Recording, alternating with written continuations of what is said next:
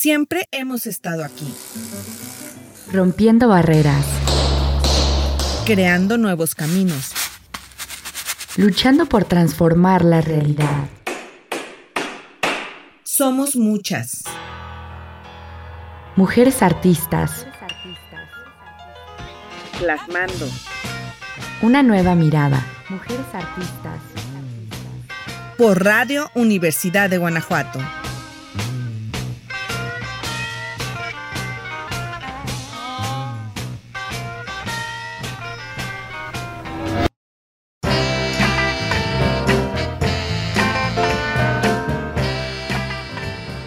Bienvenida a Mujeres Artistas, una nueva mirada, en donde recorreremos la vida y obra de las artistas de Guanajuato.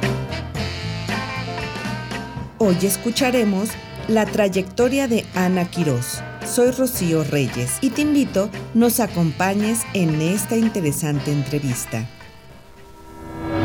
Ana Quirós nació en la Ciudad de México en 1966 como otros casos que ya hemos escuchado, Ana se dedicó inicialmente a estudiar la licenciatura en actuaría en la Universidad Anáhuac de la Ciudad de México y aunque nunca tuvo influencia artística directa en su familia, siempre gustó de visitar museos y disfrutar de la danza y la música. Terminando su carrera en 1988, le dio rienda suelta a su espíritu artístico y junto con sus ganas de emanciparse, como ella lo señala, por lo menos temporalmente, se aventura a irse a Florencia, Italia, por un año para estudiar historia del arte en Fuji Studio, textiles en el Instituto Lorenzo de Medici. En 1994 comienza el diplomado en arte mexicano para 1996 se muda de nueva cuenta a Europa, específicamente a España, para continuar con su formación como artista. Asiste a la Universidad de Salamanca. De ahí en adelante, los estudios en arte se convierten en su vida y le permiten definirse como artista. Además de ser artista visual en el área de instalaciones y arte objeto con resina y otros materiales, es candidata al doctorado en artes por la UNAM. Cuenta con 19 textos publicados.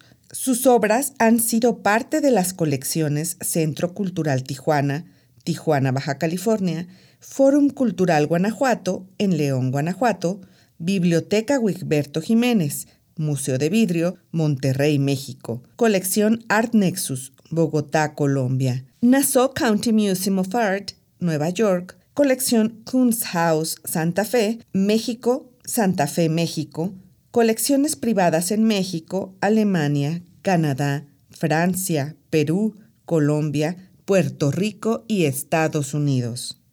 Cuenta con una trayectoria de 53 exposiciones colectivas desde 2001, a partir de 2002 con 17 exposiciones individuales, siendo las primeras Platea Fémina, Casa Arte León, Guanajuato, Fashion Emergency, Universidad de Guanajuato, Guanajuato, Cruzando Fronteras, Extemplo de San Agustín, Zacatecas, Zacatecas y en el Museo Ángel Zárraga, Durango, Durango. También ha presentado en Italia, Francia, Canadá, Colombia, España y Estados Unidos, entre otros países. Por su trabajo escultórico y de instalación, ha recibido reconocimientos como el primer premio de la Sexta Bienal Internacional de Estándares de Tijuana en 2010 y el primer lugar en la Bienal de Vidrio de Monterrey 2008 recibió distintas becas para producción y residencias artísticas en Francia, Argentina y Estados Unidos. Gracias por la entrevista, Ana. Platícanos, ¿qué es para ti el arte? Sí, esa es una buena pregunta que también siempre les hago a mis alumnos. Bueno, ha cambiado mil veces en mi vida lo que es el arte, pero bueno, por un lado lo considero ya en un sentido así un poco más alrededor de todo lo que he leído como una experiencia de del mundo sensible, ¿no?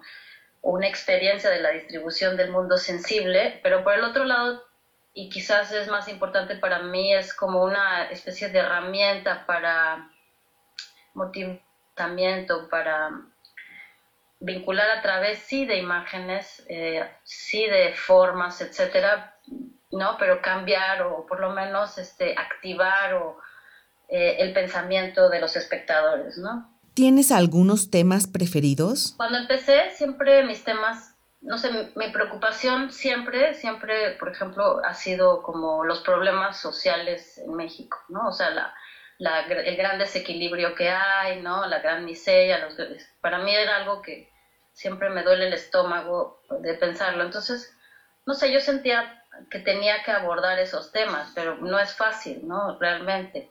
Obviamente tampoco lo vas a abordar desde un punto de vista, no sé, como el moralismo mexicano, etcétera, etcétera, pero sí me interesaba eso, ¿no? La desigualdad eh, eh, en, México especialmente, ¿no? Eh, entonces empecé con eso directamente, ¿no? Directamente a, de alguna manera uno u otro tema eran sobre ciertos problemas que existían en México, ¿no? Y todavía ha cambiado un poco, evidentemente, mi obra, pero, pero sigue siendo mi, preocupación fundamental, la verdad. Lo social, lo político, todo lo que, lo que nos pasa en nuestro país, ¿no? Específicamente, ¿no? ¿Clasificas en algún tipo de las vanguardias tu trabajo o qué nos platicas? Evidentemente, como no tuve la formación profesional, por ejemplo, la pintura me, me, me, suena casi como un chino japonés. Ya sabes, como me siento totalmente inútil.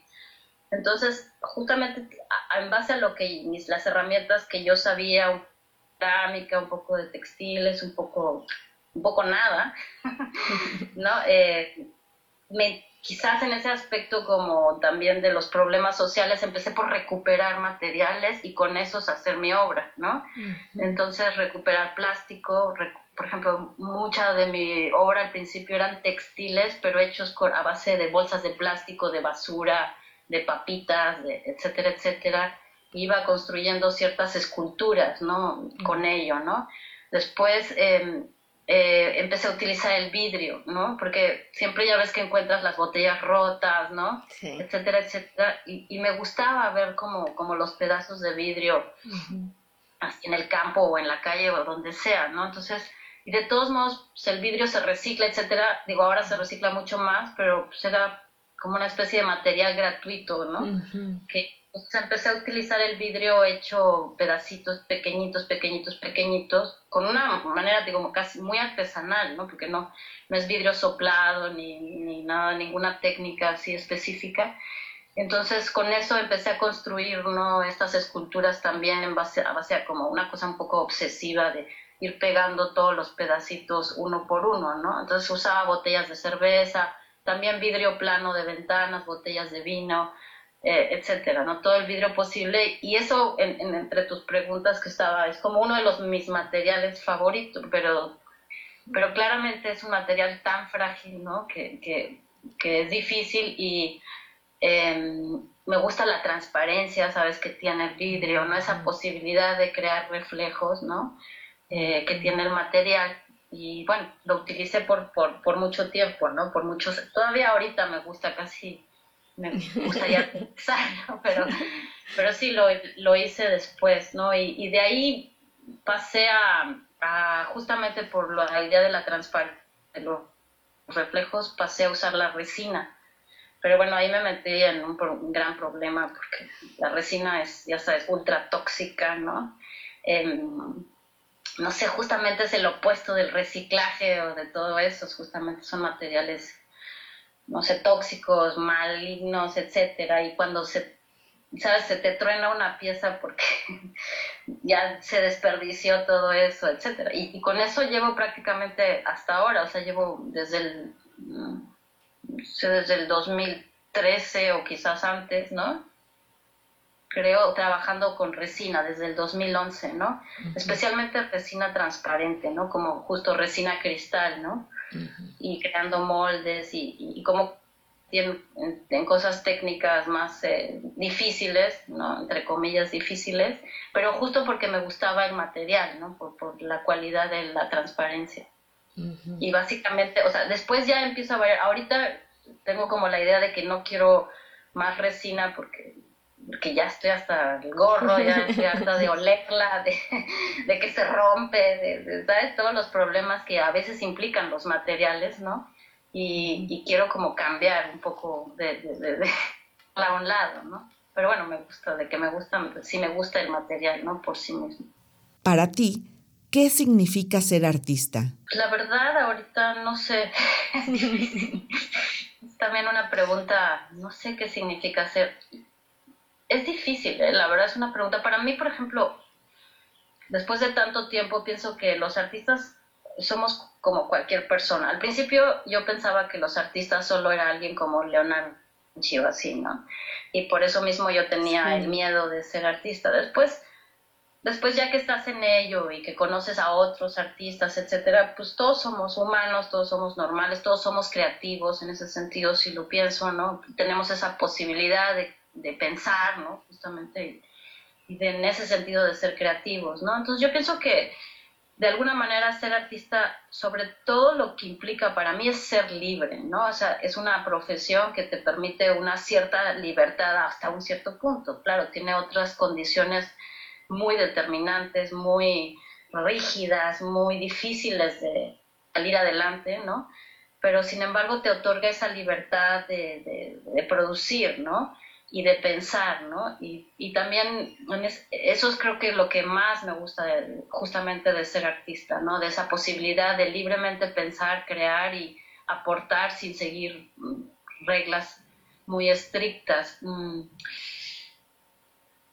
Mm, ¿Qué implica otra cosa? También creo que implica un compromiso, ¿no? O sea, es un compromiso primero contigo misma, ¿no? Eh, contigo misma referente a, la, tu primera pregunta, ¿qué es el arte? Entonces, si tú defines qué es el arte para ti, ¿no? Tú haces tu compromiso con ello, ¿no? Y si no estás comprometida, hombre, sí me parece que, que tienes unos puntos menos en un sentido, ¿no? Porque el arte justamente ahora parece que, que, que el valor está en, en, lo, en lo mercantil, en el dinero, en el comercio, en cuánto vendes, ¿no? Más que en lo que haces, ¿no? Entonces eso siempre para mí me causa muchísimo conflicto y creo que primero es indispensable tener una postura ética, ¿no? Un compromiso y después, ¿no? Este, bueno, ya desarrollarlo, ¿no? No solo pensar en qué voy a vender, ¿no? Entonces, sí, por, implica ese compromiso, pero me encanta esa posibilidad creativa y de la libertad, ¿no? Que, que hay tanta y que además, no sé, que justamente el arte se expande muchísimo, ¿no? O sea, sí se ha expandido justamente, no solo en el, siglo XX, la segunda mitad del siglo XX, y, se, o sea, y sigue expandiéndose. Si tú ves ahora todas las posibilidades que hay, ¿no? Eh, es, una, es una locura, ¿no? Es realmente, es impresionante, ¿no? Entonces, bueno, eso me parece interesante y, bueno, me motiva, ¿no? ¿Qué opinas de la frase que existió de que la mujer es musa y no creadora? Sí, a partir del siglo XX esa frase se desmorona absolutamente, ¿no? Por ejemplo, para mí esa frase ahora es completamente innecesaria, eh, eh, casi ridícula, entre comillas, ¿no? Sin, sin, sin, ¿no? Es decir, justamente porque, no sé, si tú ves la historia del arte, o sea, las, las mujeres pintoras existieron, aunque, aunque se tenía que cambiar el nombre en el Renacimiento, es más, creo que hay algunas que existieron antes del Renacimiento en la Edad Media, eh, que se han, vamos, se han, se documentado, ¿no? Pero existen, ¿no? O sea, que había ese difícil trabajo para una mujer de ser artista, claro, ¿no? Pero, mm, no sé, yo creo que justamente la transformación del mundo en el siglo XX como permitió como otra posibilidad, ¿no? Eh, entonces, quizás ahora tenemos otros problemas, ¿no? Pero mm, aparte, no sé, casi es un poco sexista también la frase, ¿no? Porque cuando lo utilizan los hombres, o sea, gente, no sé, ya sabes, es como, suena que tú siempre es alguien que también te inspira eróticamente, ¿no? Entonces, no sé, yo creo que eso ya realmente no opera en el mundo actual, ¿no? Esa frase. Le agradecemos mucho a Ana Quirós por habernos compartido su trabajo e ideas sobre el arte y el papel de la mujer en este contexto. Por hoy nos despedimos, pero te invitamos a escuchar nuestra siguiente entrevista. Se despide tu amiga Rocío Reyes. Hasta la próxima. Radio Universidad de Guanajuato presentó Mujeres Artistas, una nueva mirada. Un homenaje a la trayectoria de las mujeres artistas de Guanajuato.